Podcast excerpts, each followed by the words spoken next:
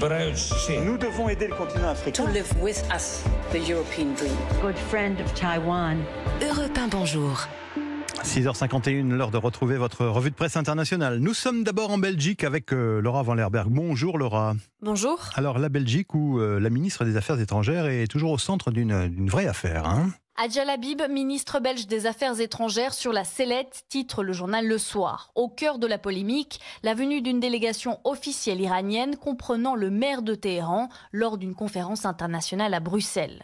Un secrétaire d'État bruxellois à l'origine de ces invitations a démissionné. L'attention est désormais entièrement tournée vers la ministre qui a opté contre l'avis de son administration pour la délivrance des visas, relate la Libre Belgique. Doit-elle démissionner se demande le journal Le Vif. Certains partis de l'opposition le réclame. On n'octroie pas des visas comme des chocolats, lance un membre du gouvernement. La poursuite de sa mission ne tient plus qu'à un fil, précise le journal Le Soir.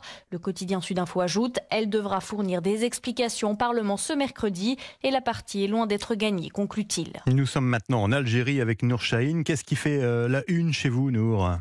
Eh bien, il est question du prix du mouton de l'Aïd, le jour du sacrifice où la deuxième fête religieuse musulmane risque de coûter cher cette année. Une hausse comprise entre 15 000 et 20 000 dinars, soit 100 euros supplémentaires, nous dit le jeune indépendant.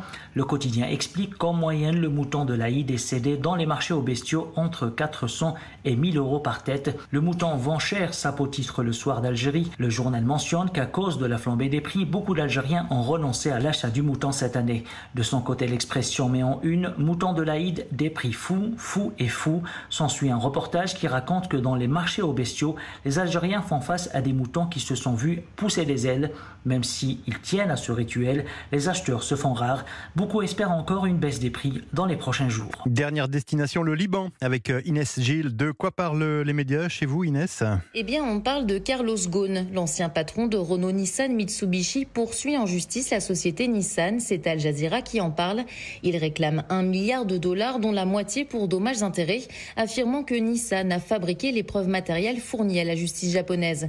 Autrefois titan de l'industrie automobile mondiale, Carlos Ghosn a été arrêté au Japon en 2018 et accusé notamment de détournement de fonds avant de s'enfuir vers le Liban en 2019, caché dans un étui pour violoncelle. C'est Z-National qui le rappelle. En résidant au Liban, il reste hors de portée de la justice japonaise car le pays du Cèdre n'extrade pas ses ressortissants, indique le quotidien L'Orient le Jour.